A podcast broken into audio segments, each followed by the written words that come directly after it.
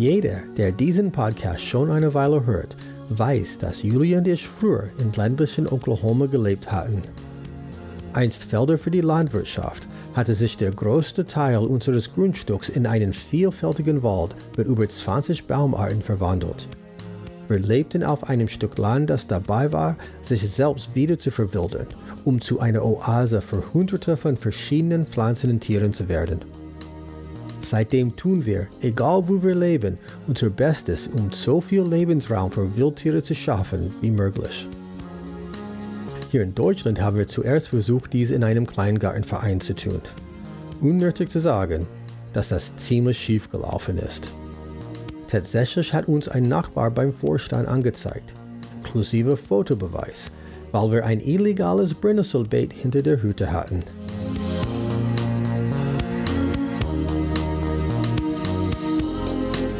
Dann kam Julia eines Tages nach Hause und teilte mir mit, dass sie unseren neuen Garten gefunden hatte. Es war ein verlassenes Grundstück nicht weit von unserem Haus entfernt. Es war frisch von den Braunbären gerodet und suchte neue Pächter.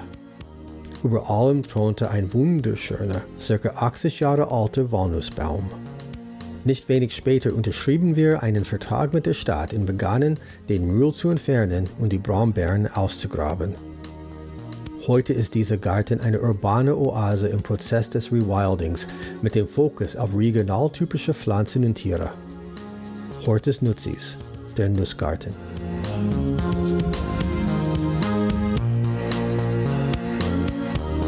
Willkommen im Wanderpunkt. Mein Name ist Josh Wilkins und in der heutigen Folge werde ich meine Frau Julia Auer interviewen, während wir im Garten und unter dem Walnussbaum sitzen.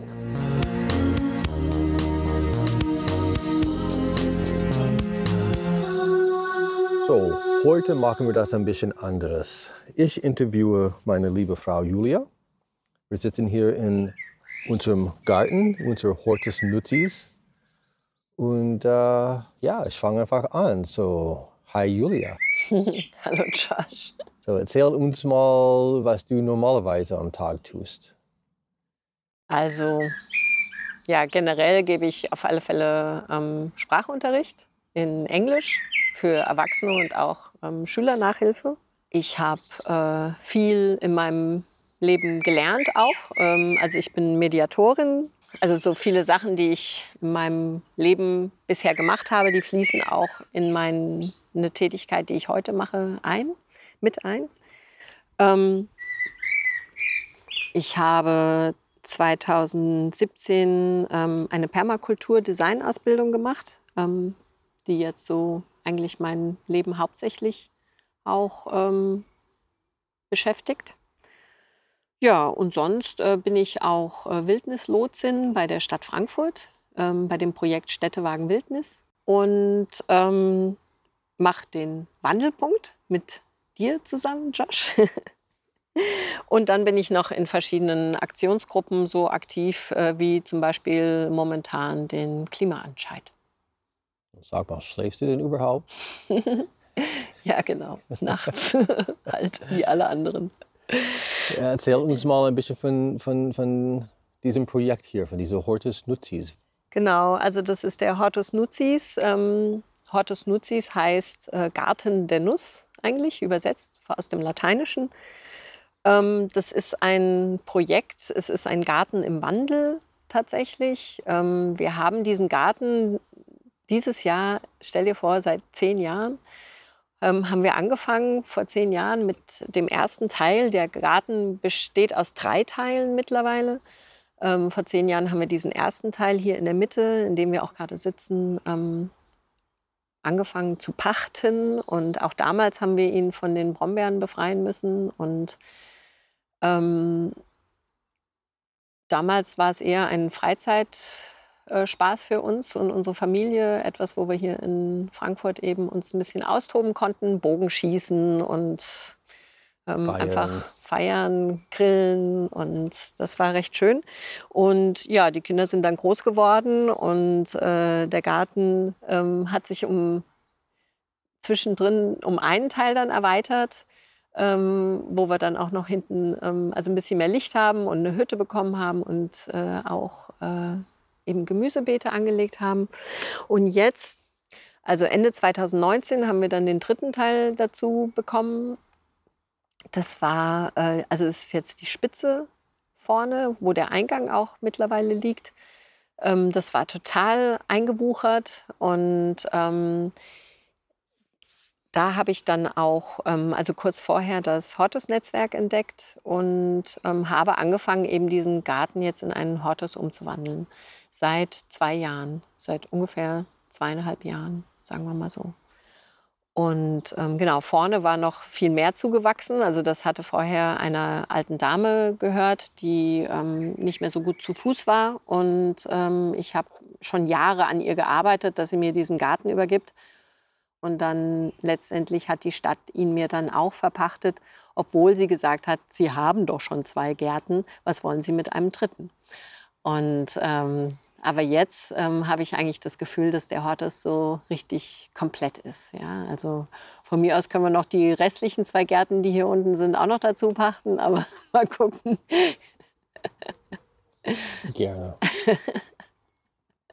Du hast gesagt, dass für circa zwei Jahren du hast angefangen, den Garten in ein Hortus umzuwandeln. Für die Leute, die das noch nicht wissen, was genau ist ein Hortus? Genau, also der Hortus, ähm, das ist ein Drei-Zonen-Garten nach Markus Gastel. Also der Markus Gastel, den hatten wir tatsächlich auch schon letztes Jahr interviewt. Also wir haben einen Drei-Zonen-Garten mit der Pufferzone, Hotspotzone und Ertragszone. Und die Pufferzone grenzt nach außen ab. Dort pflanzen wir, ähm, wenn möglich, regional typische Pflanzen und Büsche und kleine Bäume an. Ähm, die müssen möglichst dicht stehen und möglichst viele verschiedene, damit man eben Vielfalt hat. Ähm, die Vielfalt die dient dazu, eben den Garten strukturreich zu machen und aber auch verschiedenes Essen eben anzubieten für die Tiere, die hier wohnen. Das heißt, ähm, verschiedene Blüten, die zu verschiedenen Zeiten blühen und verschiedene Früchte, die von verschiedenen Tieren gefressen werden. Also Vielfalt ist das A und O. Ähm, in der Hotspot-Zone ist das Thema wenig Nährstoffe und viel Licht. Wir versuchen die Sträucher in der Pufferzone möglichst kurz zu halten, damit eben auch genug Licht dann auf die Hotspot-Zone fallen kann. In der Hotspot-Zone ähm, möchten wir gerne abmagern auch. Also das heißt, die Nährstoffe aus dem Boden herausnehmen. Ähm, das hat einen ganz tollen Effekt. Wenn wir einen nährstoffarmen Boden haben, entsteht dort tatsächlich Vielfalt.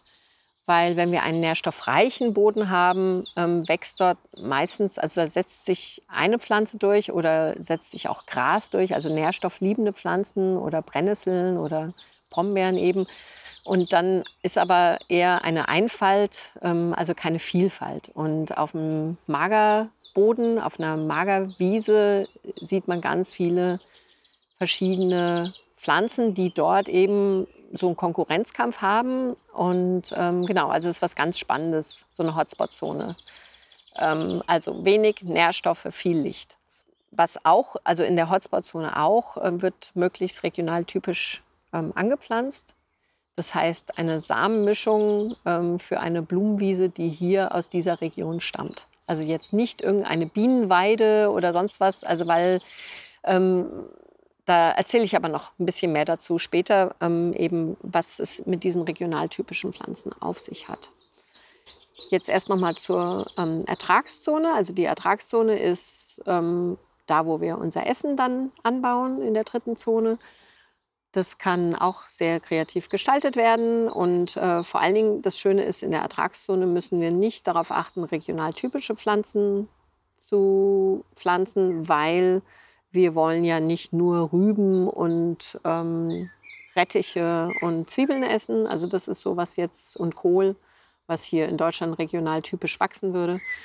Und ähm, genau, wir mögen auch da für unsere für unseren Geschmack Vielfalt und da kann man halt auch anpflanzen, was das Herz begehrt. Also am besten das, was man auch dann isst. genau. Wie ich das sehe, ist, ist, man nimmt eine Fläche, gibt die Natur eine Stelle, wo sie sich ausbreiten kann, ein bisschen Schutz hat. äh, kontrolliert ein bisschen, so wie ein Tanz. Es ist, lass die Natur machen, was sie wohl möchte, aber nicht, wo denn es so dicht ist, dass man nicht mehr durchlaufen kann.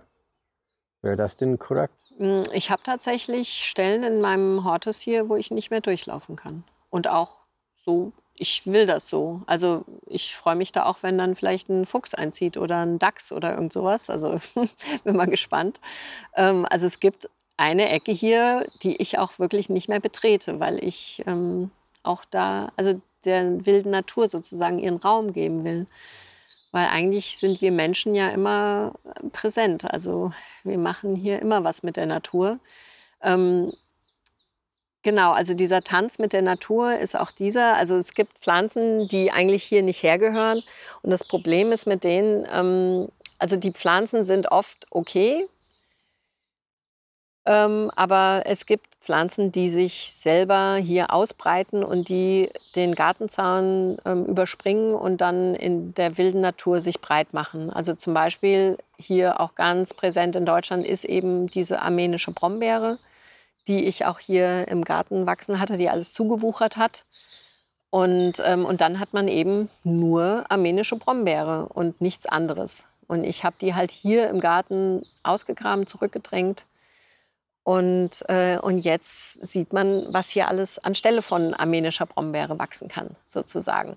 Und ähm, es gibt auch andere Pflanzen wie das kanadische ähm, Berufskraut oder auch die kanadische Goldrute. Das sind jetzt Pflanzen, die sich total dominant hier in unserer Natur aus Samen, die aber gar nicht hierher gehören. Und das Problem ist eigentlich, dass ähm, viele Insekten eben an diese Pflanzen nicht gehen ähm, und aber unsere Pflanzen, die eigentlich hier regional hergehören, gar nicht mehr zu finden sind zum Teil. Und ähm, das Problem ist das, dass wir eben seit Jahrhunderten unsere Natur hier formen, ähm, in den Wäldern pflanzen wir Fichten an, um gerade Bretter zu haben. Und also es gibt wenige Mischwälder nur noch. Wir haben ja jetzt gesehen, was auch mit dem Klimawandel da passiert, ähm, mit diesen Fichtenwäldern. Auf den Feldern ähm, haben wir auch oft Monokulturen. Wir pflanzen ganz viel Mais an und die Rapsfelder, die jetzt auch wieder überall stehen. Und also es ist alles Einfalt und vor allen Dingen das Schlimmste ist, dass wir halt mit Chemikalien in der Landwirtschaft gegen die Tiere vorgehen. Das heißt, wir haben auch ähm, dort immer weniger Insekten deswegen. Und dann Dritt, der dritte Ort, wo die Natur eben einziehen kann, ist in unsere Gärten. Und da ist halt auch das Problem, dass wir die Pflanzen, die wir also als Menschen gerne in unseren Gärten sehen, sind Sachen, die eben nicht bei uns normal vor der Haustür wachsen. Und deswegen holen wir in unsere Gärten gerne nicht regional typische Pflanzen rein. Und ähm, dann gibt es natürlich auch äh, ein ganzes Geschäftssinn dahinter. Die ganzen Gärtnereien, die machen neue Züchtungen, die sind Hybridpflanzen, die haben zum Teil, ähm, werden die Pflanzen so gezüchtet, dass sie keinen Pollen mehr tragen. Und das heißt, die Insekten haben dann auch tatsächlich nichts mehr zu essen. Ähm, die Pflanzen werden gezüchtet, dass sie gefüllte Blüten haben. Das heißt, die Insekten kommen nicht dran. Die Pflanzen machen keine Früchte, auch nicht für die Vögel. Und wenn du überlegst, dass wir auf allen drei Gebieten, also Wald, Feld und Garten, ähm, so krass gegen die Natur vorgehen, ähm, dann fragt man sich halt, was bleibt denn da noch übrig? Ja? Und, und das ist halt, was ich hier versuche, so ein Statement zu machen. Ähm, und überhaupt das ganze Hortus-Netzwerk ähm, ist eben, dass wir mehr auf die regionale Natur achten. Und ich gehe auch hier in dem Garten vor, dass ich zum Beispiel Sträucher wie die Forsythie ausgrabe und ersetze mit anderen Sträuchern, weil die Forsythie, die ja so beliebt ist und schon aus den 70ern eben überall in die Gärten gepflanzt wurde, ähm, hat keinerlei Nutzen. Die hat keinen kein Nektar oder Pollen für die Insekten und auch keine Früchte für die Vögel. Es ist einfach eine tote Pflanze sozusagen.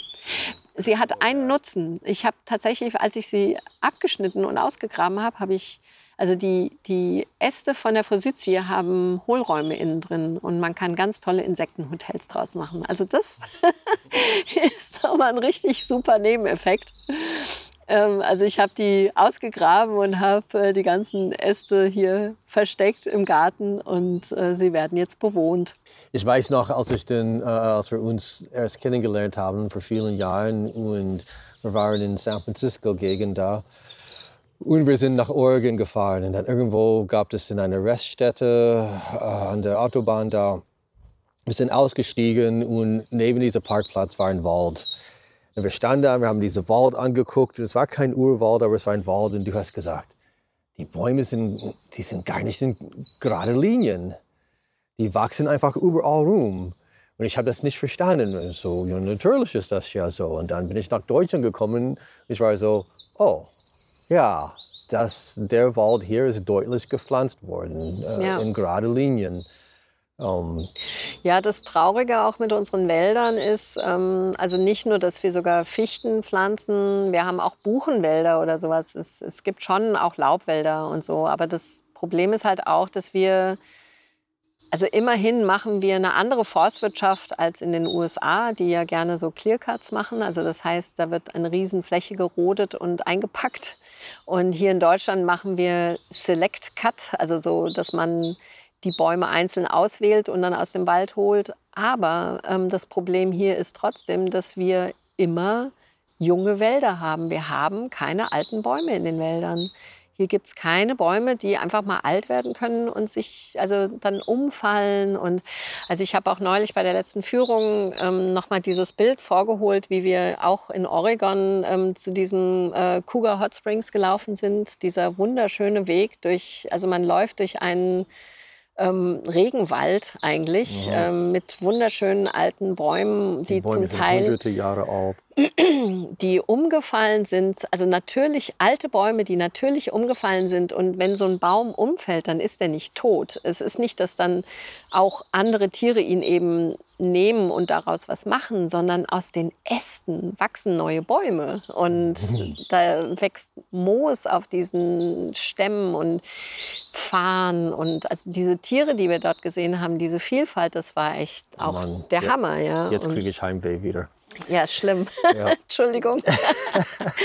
Aber sowas sieht man hier in Deutschland überhaupt nicht. Mhm. Ja, also selbst, wir waren ja letzt, letztens, wann war das? Vor zwei Jahren. Vor zwei Jahren waren wir im Schwarzwald und haben so ein bisschen versucht, ähm, Ecken zu finden, die unberührt waren. Und die gibt es auch in den, äh, wenn man durch so eine Klamm läuft oder sowas.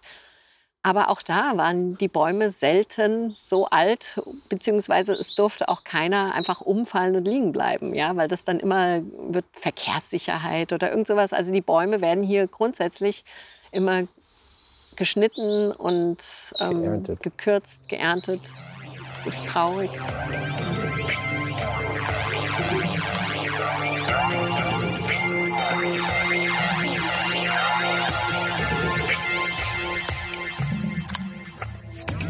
Erzähl mal von deinem Wandelpunkt. Hattest du einen Wandelpunkt äh, oder warst du immer so eine totale ähm, Naturperson? Also ich war eigentlich schon immer so eine Naturperson, muss ich sagen. Ähm, ich hatte aber auch mehrere Wandelpunkte in meinem Leben und ähm, um jetzt zu dem zu werden, was ich jetzt bin. Und ähm, ich möchte eigentlich gerne über meinen letzten Wandelpunkt so ein bisschen erzählen. Ähm, der war 2017. Das war für mich eine ganz besondere Zeit, ähm, so ein sehr ähm, bedeutendes Jahr für mich. Ähm, da ist sehr viel passiert. Und zwar ähm, habe ich dort erstmal meine Permakulturausbildung gemacht. Ähm, das war ganz toll. Also ich bin jetzt Permakulturdesignerin und ähm, das hat mich unheimlich bewegt, weil ich irgendwo das Gefühl hatte, ich bin wieder jetzt eigentlich auf meinem richtigen Weg ähm, zu der Person, die ich eigentlich bin. Vorher war ich einfach von Familie und Leben und Geld verdienen und allem abgelenkt. Und in dieser Permakulturausbildung ähm, gab es, also es war was ganz Verrücktes, auch mit einer südamerikanischen, ähm, einem Permakulturtrupp, das also ähm, aus Südamerika, die Welt umreist und dort Leute ähm, in die Permakultur einführt. Und ähm, also die heißen Naluum, ähm, ganz tolles Team. Und der große Abschluss von dieser Permakulturausbildung war dann ähm, ein tolles Fest am letzten Tag, ähm, wo wir eine Wiedergeburt gemacht haben. Also wir sind durch einen künstlich angelegten Geburtskanal geschlüpft. Ähm, das war total aufregend. Also es wär, war sehr schamanisch, ähm, ähm, eben mit diesen südamerikanischen ähm, Ausbildern, ähm, mit Trommeln und also äh, sie hatten dann eine wie so eine Schlickrutsche gemacht, also mit Wasser und Matsch. Und da mussten wir uns durchquälen und sind dann auf der anderen Seite rausgekommen als neugeborene Permakulturdesigner. Und äh, das hat unheimlich viel mit mir gemacht. Also ich hatte auch wirklich das Gefühl, jetzt ist ein neuer Lebensabschnitt in meinem Leben. Und ähm, ja, und danach hat dieses Jahr einen ganz krassen Lauf genommen. Ähm, also zum einen ist meine, äh, also unsere jüngste Tochter ist ausgezogen und ähm, unsere ältere Tochter hat uns äh, zu Großeltern gemacht. Dann ähm, ist meine Mutter auch verstorben. Das hat unheimlich viel mit mir gemacht. Und ähm, dann letztendlich an diesem, in diesem Jahr habe ich dann auch äh, das Hortus-Netzwerk entdeckt und, ähm, und das hat mir plötzlich auch mit dieser Permakulturdesign-Ausbildung halt so, das war wie so dieses Puzzle, was sich zusammengefügt hat, dass ich plötzlich wusste, was ich hier machen möchte, mit diesem Garten auch. Und ähm, genau, ich habe dann gesagt, so, jetzt wird unser Nussgarten, der ähm, so hieß er schon immer vorher, ähm, dass er jetzt in den Hortus Nuzis umgewandelt wird. Und ähm,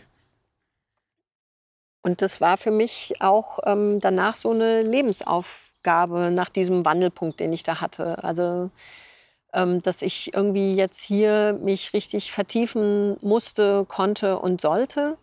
Und dadurch ähm, habe ich auch so einen, einen, inneren Wandel gemacht. Also ich, äh, es war ein sehr prägendes Jahr. Genau, und dann, ähm, also ein Teil von diesem Hortus-Netzwerk ist eben auch, eben nicht nur den Garten so anzulegen, sondern auch Führungen zu geben und andere Leute dafür zu begeistern.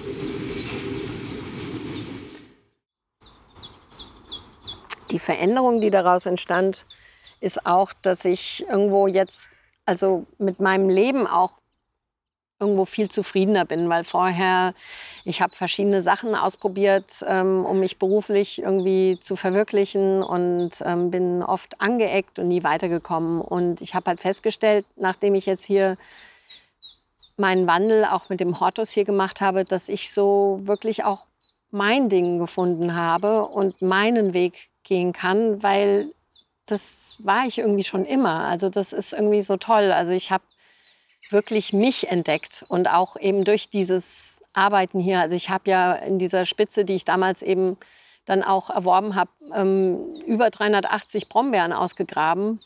Ähm, ich habe dann aufgehört zu zählen und ähm, aber das allein, also dieses physische auch mit dem Garten sich auseinanderzusetzen und ich bin zum Teil nach Hause gehumpelt. Ich hatte blaue Flecken, Kratzer und sonst was und äh, wirklich Schmerzen. Und ähm, aber das war auch wie so eine Transformation für mich, ähm, die ich mit diesem Garten hier machen durfte. Und ähm, das, also ist was ganz Tolles. Ich bin ja, in, also viel glücklicher in mir drin und zufriedener geworden. Was ist denn deine persönliche Verbindung dann mit, äh, ich weiß nicht, ob es nur diesem Projekt ist oder eigentlich auch überhaupt die Natur, mit der Natur? Genau, also meine wirklich persönliche Verbindung dann, was ich halt festgestellt habe, ist, dass ich als Kind schon ähm, eben sehr naturverbunden war. Und ich hatte das irgendwie total ähm, verdrängt und ein bisschen auch vergessen oder vielleicht nicht so geschätzt. Und ähm, was jetzt passiert war, weil ich auch eben, ich musste mir Gedanken machen, wie ich eben die Führung ähm, für den Hortus gestalte. Und ein Teil ist eben davon auch am Anfang von sich selber zu erzählen. Und und dann ist mir eingefallen, ja, eigentlich war ich das ja schon immer, weil ich als Kind äh, gab es immer Geschichten über mich, also wo ich dann eher ausgelacht wurde, aber dass ich halt über die Blumen in der Vase geheult habe, dass ich irgendwie Käfer gefangen und nach draußen gebracht habe. Und, aber das, so war ich halt irgendwie schon immer. Und das ähm, ist eigentlich so, was mich persönlich mit diesem Projekt auch wieder verbindet. Also dass ich mich eigentlich, ich habe meine Ur-Julia, also die, das Kind Julia, das schon immer von der Natur so fasziniert war, wieder herausgehoben und oder hervorgehoben und entdeckt. Und, ähm, und das war total schön. Ähm, und das ist, glaube ich, was mich auch so zufrieden macht, ähm, jetzt gerade mit meiner Arbeit. Ich habe das Gefühl, dass ähm, das passiert häufig, wenn Leute sich mit der Natur beschäftigen und nicht versuchen, die Natur zu kontrollieren, sondern einfach so mitzumachen, ein Teil davon zu sein. Es äh, macht unser Leben einfach reicher. Ja, also das ist eigentlich jetzt auch so eine Frage, die mich sehr lange schon beschäftigt, ist, warum separieren wir uns immer von der Natur? Also das ist äh, ähm, was ganz Wichtiges. Ich finde, wir sollten uns nicht immer so separat begreifen, weil wir eigentlich wirklich ein Teil der Natur sind. Und ich glaube, ja, nee, vor allen Dingen, wir verstehen nicht, wie sehr wir die Natur eigentlich durch unser Dasein hier beeinflussen. Ja, also eben durch die Sachen, wie, die wir mit jetzt Wald, Feld und Garten machen. Ähm, wir sind unheimlich viele Menschen auf diesem Planeten und wir sind so stark. Und, ähm, und ich glaube, im Moment zerstören wir eigentlich die Natur, weil wir uns nicht bewusst sind, dass wir eigentlich ein Teil von der Natur sind. Und wenn wir das begreifen, dass wir eigentlich dazugehören und, ähm, dass uns auch alles irgendwo letztendlich also zu, wieder zu uns zurückkommt, wenn wir jetzt diese Tiere vergiften oder sowas, das ist alles ein Teil davon. Was ist denn dein, dein, deine Zielgruppe mit diesem Projekt hier mit dem Garten? Warum gibst du denn Führungen überhaupt? Mein Hauptanliegen ist, die Menschen für die regionale Natur hier zu öffnen und zu sehen, wie schön sie eigentlich ist und was wir alles hier zu bieten haben auch. Und ähm, das ist ja auch ein Teil von meiner Wildnislotsenarbeit, ähm, dass ich den Leuten ähm, zeige, ähm, was wir hier haben und wie das zu schätzen ist auch. Also Leute fliegen oft in ferne Länder, um dort äh, die Natur zu bewundern und A und U. Und, aber eigentlich haben wir hier vor der Haustür also richtig schöne Sachen, die wir eigentlich auch ähm, bestaunen und feiern können. Und ähm, das ist so, ähm, genau, ich versuche Menschen hier vor Ort zu erreichen, ähm, sich für die Natur einzusetzen und vor allen Dingen auch ähm, zu begreifen, warum wir das Artensterben haben. Und äh, ich merke das auch, wenn ich die Leute hier bei mir im Garten habe, dass sie oft sehr berührt sind. Also genau, mein Hauptanliegen ist dann auch eben Augen zu öffnen und vor allen Dingen auch die Herzen zu öffnen für unsere Natur hier. Was waren denn deine Stolpersteine oder Schwierigkeiten hier mit dem Garten? Stolpersteine war auf alle Fälle die Bahnrodung. Also wir wussten eigentlich schon sehr lange, dass das auf uns zukommt. Und natürlich schiebt man das immer vor sich her und denkt, ah ja, das passiert noch nicht. Und dann ähm, letztes Jahr war es soweit und da wurde ähm, der ganze Bahndamm hier erstens mal also gerodet, wirklich von den ganzen Sträuchern, die hier gewachsen sind, äh, befreit und ähm, und dann kamen sie auch bei mir hier im, Hortus an und haben tatsächlich viel mehr weggenommen, als sie ursprünglich angekündigt hatten. Und das war natürlich ein Riesenschreck. Also ich habe dann hier mit Anwälten und mit der Stadt und mit der Bahn und mit, der, mit dem Bauleiter, also die standen alle hier im Garten und habe mit denen diskutiert und dachte halt, vielleicht wurde das falsch eingezeichnet. Und ähm, es half alles nichts. Ähm, ich pachte ja den Garten von der Stadt. Das heißt, ich habe eigentlich hier nicht viel zu sagen. Ähm, ich habe mich dann der Rodung sozusagen ergeben, aber habe dann eigentlich mir vorgenommen, das Beste draus zu machen. Und das war so, ich stand hier, als gerodet wurde, jeden Morgen um 7 Uhr ähm, im Garten mit einer Leuchtweste für die Bauarbeiter, die hier mit Bulldozern und Kettensägen und halt hier in meinem Garten gewütet haben. Und ich habe alles ganz genau beobachtet. Äh, und zuerst dachte ich, also dachten die wahrscheinlich, bin ich auch total lästig, weil ich den halt wirklich jeden Handgriff, äh, ich so, nein, hier nicht und da ja und könnt ihr vielleicht hier noch. Und ähm, also wir haben dann angefangen, uns kennenzulernen. Dann habe ich ihnen sogar mal Kaffee mitgebracht und, ähm, und habe ihnen auch mal eine Runde Brötchen ausgegeben zum Frühstück. Also ähm, das war so dieses, dieser Weg, wir machen jetzt das Beste draus und verfeinden uns nicht. Und was dann letztendlich daraus wurde, ist, dass ich ähm, den Baggerfahrer dazu überzeugen konnte, also mir das ganze Totholz hier in den Garten zu legen. Ähm, die dachten natürlich, ich bin total verrückt. Und es hat auch irgendjemand gesagt, ja, und dann später verklagen sie uns. Und äh, also es war schon sehr lustig, so dieses äh, Hin und Her, also dieses Unverständnis auch von Leuten, die halt ähm, die Welt ganz anders sehen wie ich. Und ähm, letztendlich war es dann so, dass ich tatsächlich mit dem Baggerfahrer dann auch ähm, die Wurzeln aus der ähm, gerodeten Hecke genommen habe und ich habe die wieder hier an die Zaunlinie gesetzt. Und der Baggerfahrer hat mir dann noch Erde drüber gekippt ähm, mit seinem Bagger. Das hätte ich nie alleine schaffen können. Der hat die Wurzeln dann mit Erde bedeckt und tatsächlich äh, sind die dann wieder gesprossen. Also ich habe jetzt von dieser alten Hecke, die hier am Bahndamm stand, ähm, ein paar schöne alte große Wurzelstücke, die jetzt wieder sprießen. Und ähm, das andere war auch, äh, ja, ich habe ganz tolle Wurzeln hier reingelegt bekommen, mit denen ich jetzt auch arbeiten kann. Und aber das tollste Erlebnis war eigentlich ähm, das Vogelhäuschen, was wir im Baum vergessen hatten. Und ähm, ich war dann ganz erschrocken. Ich so, halt, stopp, das, den Baum können wir nicht fällen, da ist noch ein Vogelhäuschen. Und dann meinte der Baggerfahrer, auf, spring in die Baggerschaufel, ich heb dich hoch und wir holen das Häuschen runter. und das haben wir dann auch gemacht. Und ich kam mir vor wie so ein ein Kind eigentlich, es war wie so ein Kindheitstraum in der Baggerschaufel fahren. Und er hat mich dann hochgehoben und dann haben wir noch gegenseitig ein Foto voneinander gemacht. Äh, und ich habe das Vogelhäuschen gerettet und, äh, und dann ist der Baum gefällt worden. Das war schon hart. Aber es war wirklich, wir haben wirklich das Beste draus gemacht und haben auch sowas wie eine Freundschaft gestartet. Ja. Das heißt, du, du handelst das eigentlich auf Englisch, sagen wir, roll with the punches.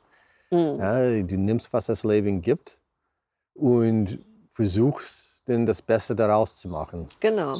Wir sagen auch, uh, uh, when life gives you lemons, make lemonade. Genau. Ja. so ist es. Ja. ja. Ja, oder auch ähm, die Fläche hier am Ende von der Straße, wo der Garten ist, die wurde auch gerodet. Und da habe ich auch die Bauarbeiter angequatscht und habe gesagt, hier kann ich ein paar von den Birkenstämmen haben, die ihr da abfällt. Und die haben mir nicht nur ein paar Birkenstämme zur Seite gelegt, die haben sie mir auch am Abend dann mit dem Bagger rübergebracht und haben sie mir direkt vors Törchen gelegt. Also so nett auch. Und äh, also es, man muss einfach mit den Leuten reden. Das ist immer jetzt mein, meine Medizin.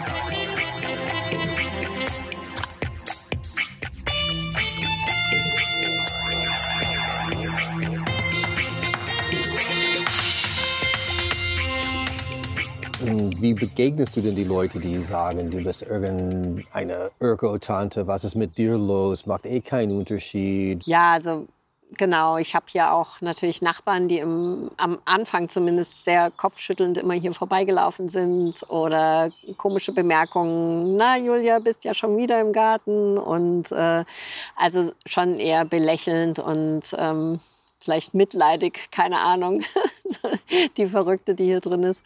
Und ähm, also das hat sich aber total geändert. Also mittlerweile, also es gab tatsächlich auch Nachbarn, die mir mal angedroht haben, hier Giftköder in den Teich zu werfen, wenn hier Frösche quaken. Und ähm, mittlerweile sind genau diese Nachbarn, ähm, die mir anbieten, dass sie noch ähm, irgendwie Material haben, dass sie Töpfe haben, dass sie Pflanzen haben. Die, das sind die Nachbarn, die hier vorbeilaufen und sagen, Julia, Hut ab, du hast hier was ganz Tolles geschaffen. Oder auch die Nachbarn eben, die dann sagen, ich komme zu deiner Führung ähm, und ich möchte auch sowas in meinem Garten machen. Und also das ist schon auch ein Wandel gewesen. Und das finde ich auch super spannend. Ich bin mal gespannt, also was jetzt auch hier in der Nachbarschaft vielleicht ein bisschen sich verändert. Also ich kenne von Leuten, die jetzt schon ihre Wiese auch nicht mehr mähen. Und auch so ein bisschen, ich habe die dann infiziert mit diesem Hortus-Virus, wie wir ihn auch nennen. Ähm, und ja, es färbt ab. Die Leute ähm, wandeln sich. Besonders, muss ich auch sagen, ist unsere Einfahrt. Also wir hatten vor dem Haus äh, einen in Anführungsstrichen illegalen Parkplatz. Also wir haben das Haus so gekauft und äh, der Parkplatz war schon da und mussten aber feststellen, dass es eben in Frankfurt eine Vorgartensatzung gibt und äh, dieser Parkplatz dort gar nicht ähm, sein darf.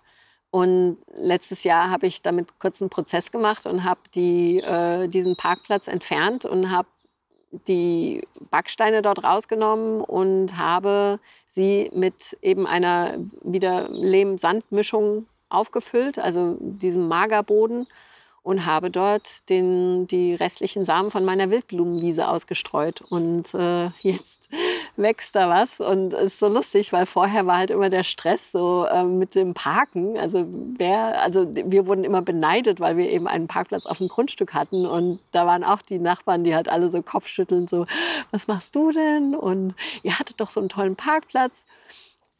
Hat etwas für dich auch denn persönlich verändert, seitdem du mega aktiv geworden bist? ja, also wie vorhin auch schon erwähnt, ähm, also genau, ich habe jetzt endlich das Gefühl, auf meinem richtigen Weg zu sein, auf meinem Herzensweg.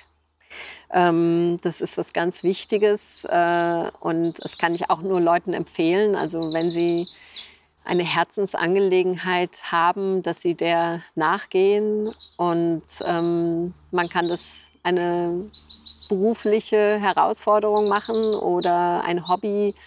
Aber ähm, genau, das war für mich ähm, ein ganz großer Schritt, eben meinem Herzen zu folgen und auf mein Herz zu hören und eben die Natur wieder in mein Leben zu holen. Gibt es eine Möglichkeit für die Leute, dich zu unterstützen, für die Leute, die das machen möchten? Also mich zu unterstützen ist total nett. Also Sie können gerne Geld spenden und dann, ähm, also das Geld fließt zu 100 Prozent wieder in den Garten hinein. Ähm, da kaufe ich Pflanzen von und ähm, strukturiere neu.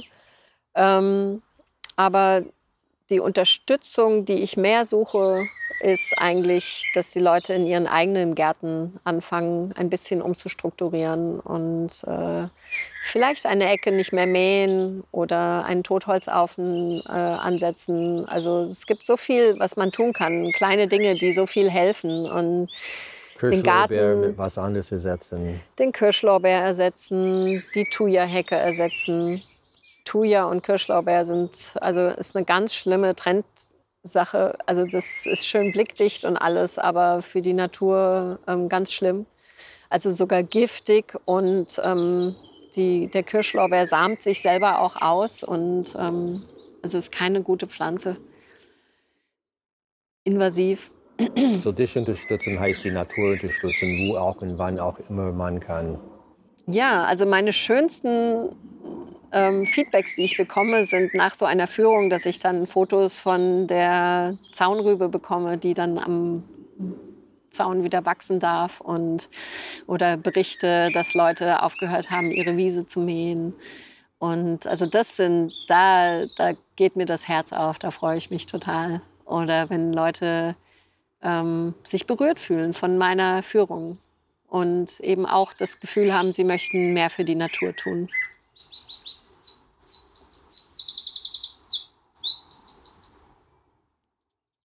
Also wenn man selber aktiv werden möchte,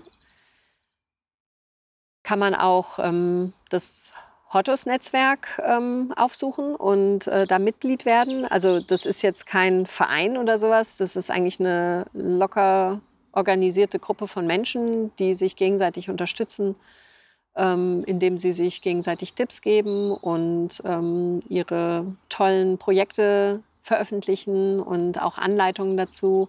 Das Schöne am Hortus-Netzwerk ist auch, dass es also wirklich was wir, ähm, es ist sehr, sagen wir mal, fast antikapitalistisch. Also es wird immer ähm, bevorzugt ähm, Upcycling-Material benutzt, also Sachen, die man schon hat. Ähm, es ist sehr günstig, weil man zum Beispiel, wenn man jetzt, also man kauft eben keine Pflanzen wie jetzt zum Beispiel die Hortensie, für die man noch spezial Erde braucht und spezial Dünger und dann eben die Spezialpflanze. Und ähm, dann versucht man halt diese Pflanze am Überleben zu halten. Und aber in meinem Hortusgarten habe ich eben nicht so Sorgenkinder sozusagen, für die ich noch Sachen kaufen muss, sondern ähm, ich mache hier alles selber. Es ist ein, eine Kreislaufwirtschaft auch. Ja? Also nichts verlässt den Garten und auch nichts kommt in den Garten eigentlich. Es bleibt alles hier. Der ist auch viel weniger Aufwand, aufwendig jetzt, als wir den Garten zuerst gekriegt haben und versucht haben, einen Rasen hier zu haben. Alles war viel mehr Arbeit. Ja. Und jetzt, jetzt, pflege ich ja den Garten mehr oder weniger alleine. Mhm. Ja. Und das sind 700 noch was Quadratmeter. Und ähm, es ist es ist natürlich auch Arbeit, aber es und, und es macht mir Spaß. Das ist natürlich, also es geht nicht jedem so, dass Gartenarbeit Spaß macht. Aber ähm, eigentlich kümmert sich der Garten hier schon mehr oder weniger um sich selbst.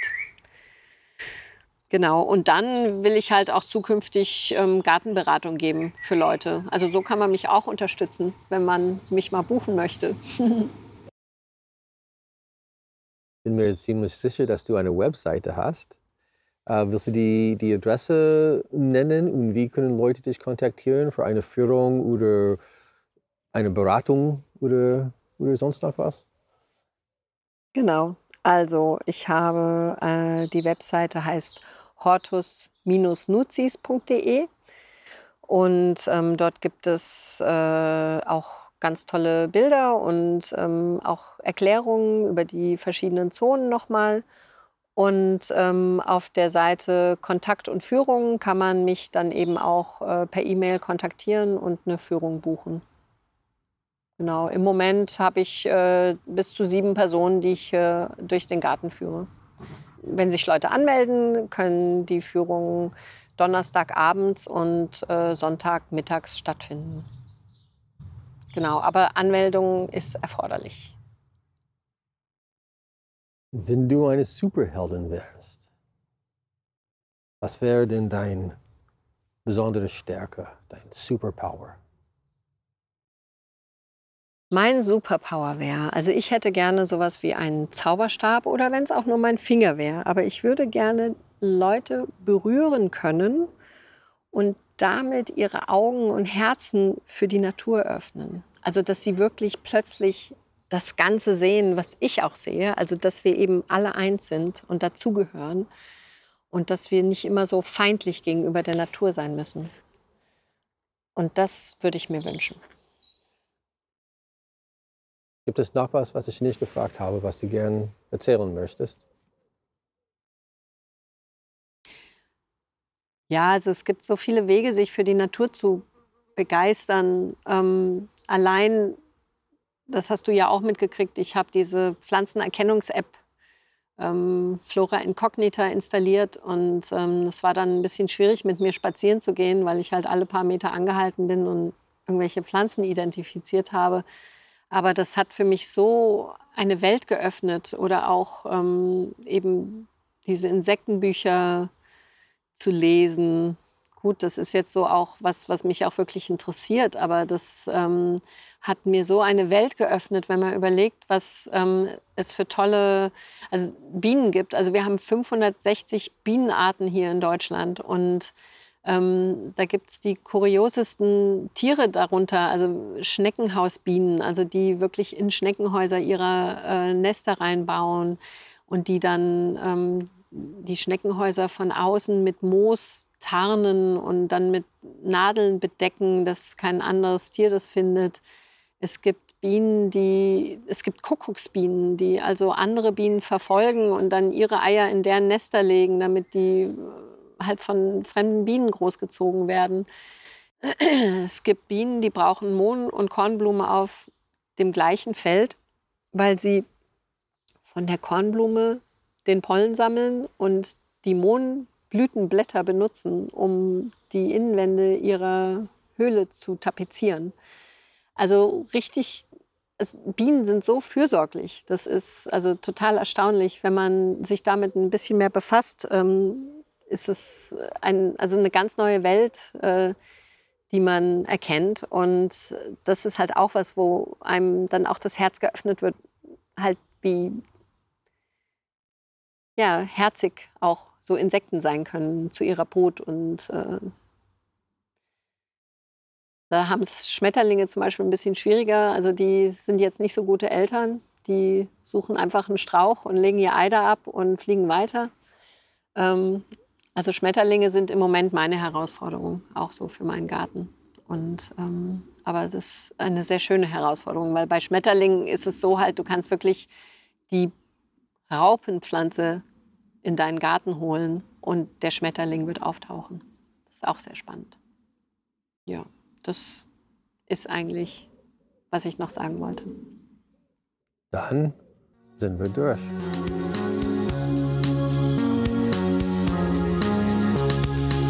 Und das war mein Interview mit Julia Auer über ihr Projekt Den Garten Hortus Nutzis. Mehr Informationen über Julia, den Garten und wie man sich für eine Führung anmeldet, findet ihr bei hortus-nutzis.de. Mehr Informationen über diese sowie alle Folgen unseres Podcasts, inklusive Links und Fotos, findet ihr auf wando.-podcast.de. Dort kann man sogar alle Folgen direkt anhören und auch unseren Newsletter abonnieren. Wenn ihr uns lieber mit eurem Podcast-Player hören möchtet, einfach nach wando.podcast suchen. Wir sind überall zu finden. Habt ihr ein nachhaltiges Projekt? Oder kennt ihr jemanden, den wir interviewen sollen? Schickt eine E-Mail an contact at wando.-podcast.de. Wir freuen uns, von euch zu hören. Kennt ihr Leute, die unseren Podcast hören sollten? Seid nicht scheu. Erzählt es Freunden und Familie, Fremden und Bekannten pfeift es mit den Vögeln zusammen im Garten und ruft es von den Dächern. Wir sind im Wandelpunkt angekommen.